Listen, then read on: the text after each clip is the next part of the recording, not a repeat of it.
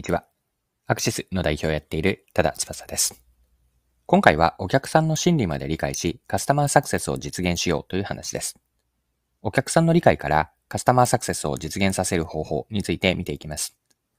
面白いと思ったアシックスのシューズ開発の事例から学べること一緒に掘り下げていきましょう。よかったら最後までぜひお付き合いください。よろしくお願いします。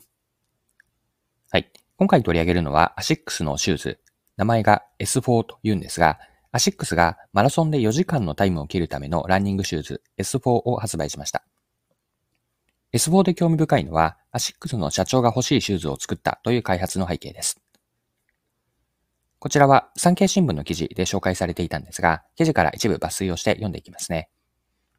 熱心なランナーでもあるアシックスの広田社長 CEO 兼 COO が私が頼んで作ってもらった。サブ4を目指す専用のシューズがないのは変だねと思いついて、開発陣を呼んでお願いしたと語り、自身が欲しいシューズの開発を指示したことを明かした。フルマラソン4時間という中級者は、レース用シューズを履くべきか、トレーニング用を迷うべきか、トレーニング用を選ぶべきかを迷うことが多い。広田社長はがサブ4向けシューズを要望した際、開発陣は様々なタイプのシューズを揃えていると説明したが、広田氏は、そうじゃないんだ。サブフォー向けが欲しいんだよ。と、市民ランナーの心情を代弁したという。はい。以上が産経新聞の2023年の2月6日の記事からの抜粋でした。それではこのアシックスの S4 から学べることについてこの後掘り下げていきましょう。アシックスは上級者から初級者まで様々なランニングシューズを揃えていたんですが、自身もランナーであるアシックスの社長の目から見ると、サブ4向けのサブ4を専用とするシューズ、これがなかった。こんな風に見えたんです。 S4はターゲット顧客を絞っているんですね。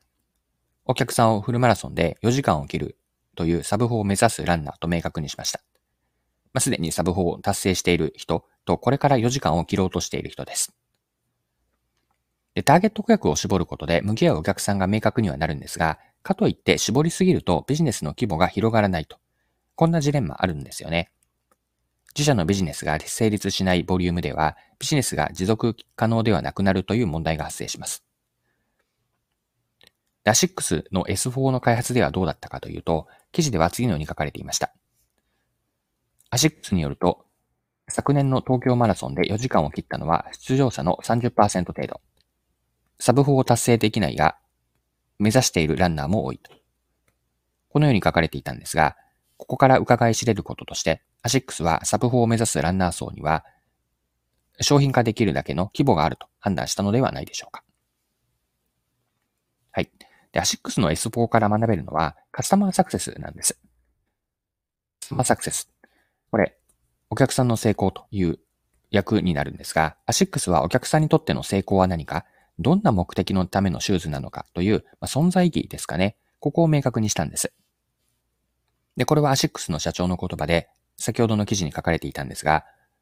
抜粋をして読みますね。市民ランナーの中でサブ4を達成しているかしていないかでは、勲章があるかないかのような違いがある。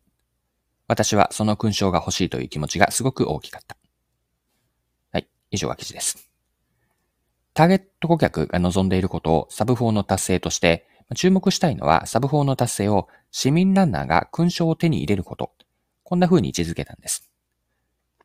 学びを一般化すると、自社商品の存在意義は何かなんですよね。商品はお客さんのどんな成功を支援するものかを定義する重要性です。アシックスの S4 の存在意義は、ランナーが勲章を得ることを足元からサポートすることでした。お客さんを理解してのカスタマーサクセスは次のように進めるといいと。これが今回の学びなんですが、顧客理解からのカスタマーサクセスです。3つポイントがあって、まずはターゲットとなるお客さん、ターゲット顧客を定めると。2つ目が、その想定するお客さんがどういう文脈で何の目的のために使うかというのを深く理解する。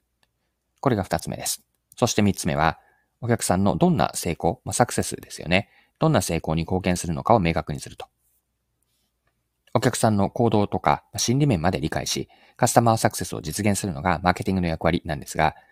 これ今回の S4 の話に当てはまると思った事例だったのでご紹介をしました。はい。そろそろクロージングです。今回は ASICS のランニングシューズ S4 を取り上げて学べることを見てきました。最後に学びのポイントを振り返ってまとめておきましょう。お客さんを理解してからのカスタマーサクセスという話でした。やっていくことは、まずターゲット顧客を定めると。で、この時の注意点は、ビジネスが持続機能、持続可能にするために、まあ、絞りすぎて規模が小さくならないように、これ注意点です。で、ターゲット顧客を定めた後にやるっていくことというのは、想定するお客さんの置かれた環境を把握し、まあ、どんな文脈で何の目的のために使うかというのを深く理解すると。その理解に基づいてお客さんのどんな成功に貢献するのか、これを明確にすることによって、ま商品の存在意義を明らかにすると。